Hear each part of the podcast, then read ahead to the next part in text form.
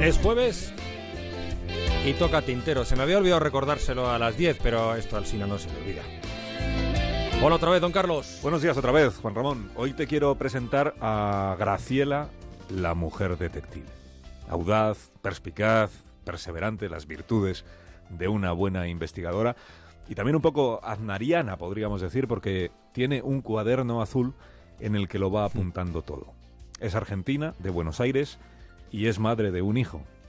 Aunque antes de que sucediera todo, era madre de dos hijos. Graciela Pera de Díaz se llama. No supo de la muerte de su hijo mayor, Matías, hasta que cruzó la puerta de la morgue. Ella estaba en casa con su marido, que se llama Carlos. Cuando sonó el teléfono, lo atendió él. Ella notó que a él le cambió la cara. Al colgar dijo, tenemos que ir al hospital porque Matías ha tenido un accidente. Aún no habían llegado al coche cuando le dio ya una versión distinta. Le dijo, ha habido un atraco en la tienda donde nuestro hijo trabaja y por eso tenemos que ir al hospital. A los atracadores se les había disparado el arma y habían herido a Matías en una pierna. Esta fue la versión que le dio. Graciela, la madre, no dijo nada, pero sintió que un dolor inexplicable le brotaba de las entrañas. Así lo cuenta Héctor Gambini, el periodista del diario Clarín que firma esta crónica. Dice, la angustia que le brotaba de las entrañas la dejó muda. Supo que algo mucho peor había sucedido. En el depósito de cadáveres reconocieron el cuerpo y les informaron de que había que practicarle la autopsia para la investigación criminal. Esto es lo que había pasado. Matías estaba en el mostrador de la tienda de informática en la que trabajaba cuando entraron los dos atracadores. Le exigieron que abriera la caja, después que levantara las manos, las manos en alto, ni te muevas, le dijeron, y él obedeció. Él se quedó quieto. Y así fue como recibió el disparo que lo mató, con las manos en alto. No puso resistencia, no hubo forcejeo. Lo contaron los otros dos empleados y los tres clientes que estaban allí. Que de repente sonó el disparo, Matías se desplomó y los ladrones se largaron. Fin de la historia. Esto es lo que pensó Graciela, que podía ser el fin de la historia para el resto del mundo, pero no para ella. Ella necesitaba saber quiénes fueron esos criminales, necesitaba tenerles delante, enfrentarse a ellos cara a cara. El fiscal le dijo, confíe usted en nosotros, sabemos por dónde empezar. Y ella confió. O eso cree recordar que confió, porque lo cierto es que se volvió para casa aquel día, se metió en la cama y no fue capaz de levantarse hasta tres meses después, aplastada por una depresión que parecía no terminarse nunca. Tres meses dándole vueltas a todo. Hasta que a los tres meses se levantó, se vistió y se fue para la fiscalía a preguntar qué se sabe de los asesinos de mi hijo. Le dieron tantas respuestas distintas, paciencia, estamos en ello, estas cosas requieren su tiempo, que supo que en realidad no tenían contestación. La investigación no había avanzado nada.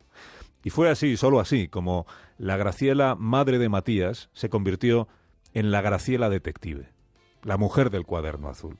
Lo estrenó apretándolo contra su pecho, respirando hondo y armándose de valor para ir a la tienda donde su hijo había sido asesinado. Allí empezó a tomar notas, la primera sobre una mujer sin nombre que había pasado un día por la tienda algunas semanas después y había dejado caer que alguien sabía quiénes eran los criminales aquellos que mataron al joven empleado. El dueño había escuchado a esa mujer, pero no sabía más de ella. La fiscalía dijo que le tomarían declaración, pero no sabía en qué quedó la diligencia. Y ahora es Graciela quien encuentra un motivo para salir de casa cada día encontrar a esa mujer, saber lo que ella sabe. Averigua primero el barrio en el que vive, Villa Garrote, en Tigre, se planta allí, empieza a hablar con los vecinos, uno y otro y otro, no un día, sino un día, otro día, otro día y otro más. A Carlos, a su marido, le dice que sale a dar una vuelta, o que ha quedado, pero todos los días hace el mismo camino a seguir buscando, porque le han dicho que esa mujer puede llamarse Mónica, que un hermano suyo tiene una despensa, no saben en qué calle, y Graciela lo anota todo en su cuaderno de espiral y se pone a recorrer despensas preguntando por Mónica. El hermano al principio se resiste, pero luego le da la dirección de ella y para allá que se va esta madre sin hijo, a llamar a la puerta de esa mujer que puede ayudarle. Golpea la puerta y Mónica le abre, le escucha, le invita a pasar, le invita a tomar un té y le cuenta, le cuenta a Mónica que al fiscal le dijo menos de lo que sabe porque le aterra que estos criminales puedan ir a por ella en venganza pero que les escuchó claramente decirle el uno al otro, mira lo que hiciste pelotudo, hiciste cagar a un pendejo.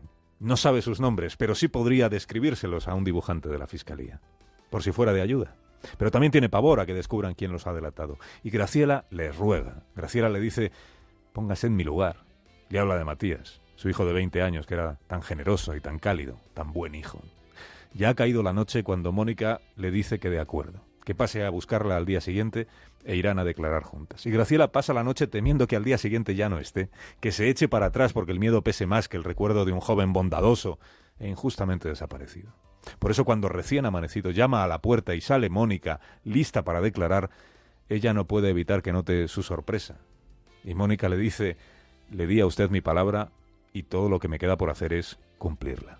A estas alturas, Graciela ya ha tomado el mando de la investigación. La Fiscalía tiene mil casos que abordar, pero ella, ella solo tiene uno, el suyo el de su hijo.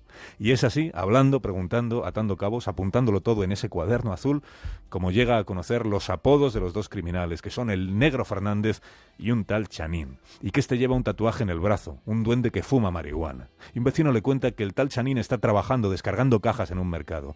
Si va por la mañana, igual le ve allí. Y la madre de nuevo pasa la noche cavilando.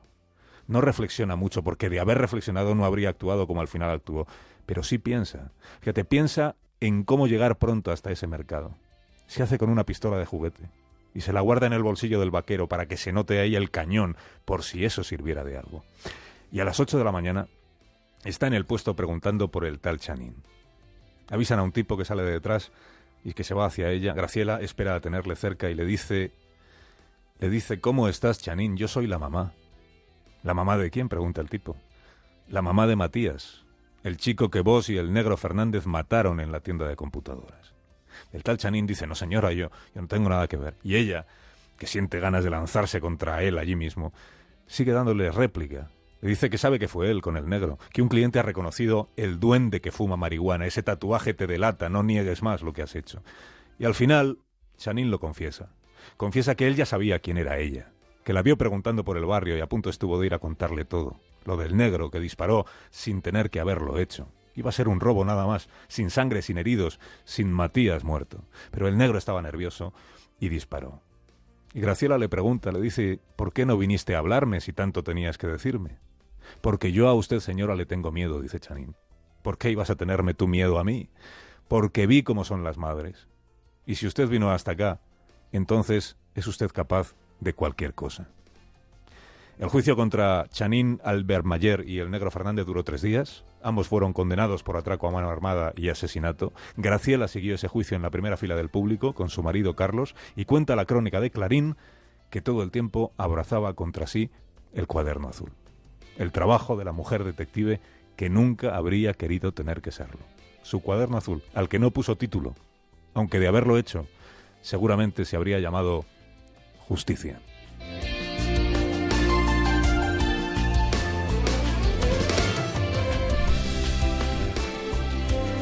Eh, gracias, Carlos. Hasta mañana. Buenos días y hasta mañana.